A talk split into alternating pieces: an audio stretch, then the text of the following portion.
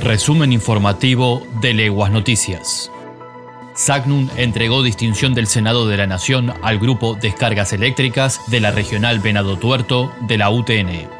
Se trata de la mención de honor al valor científico, edición 2021, otorgada a ese grupo de trabajo universitario, a propuesta de la senadora nacional de la provincia de Santa Fe, María de los Ángeles Sagnum, por el trabajo desarrollado por jóvenes investigadores en la creación de un método para eliminar contaminantes del agua, como tinturas, agroquímicos y desechos industriales, a través de la utilización de plasma anotérmico. Al respecto, la senadora Sagnum manifestó. Esta investigación tecnológica permite además generar no solo especies reactivas para tratar semillas y frutos, suplantando parcialmente el uso de fungicidas y bactericidas, sino también procesos de purificación de agua potable, con un producto completamente amigable con el medio ambiente.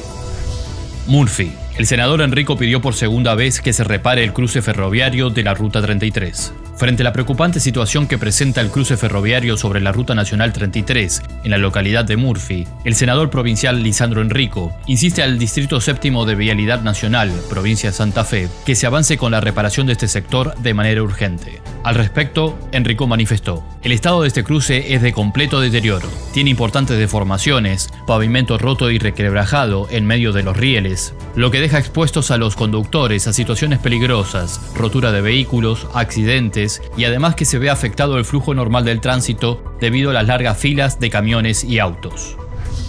Hugues. Un hombre con dos dosis y sin antecedente de viaje se infectó de la variante Delta.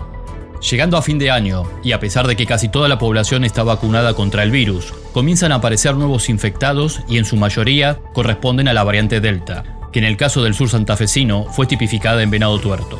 Ahora, tras conocerse los nueve casos de San Gregorio, este jueves por la tarde se dio a conocer un nuevo caso.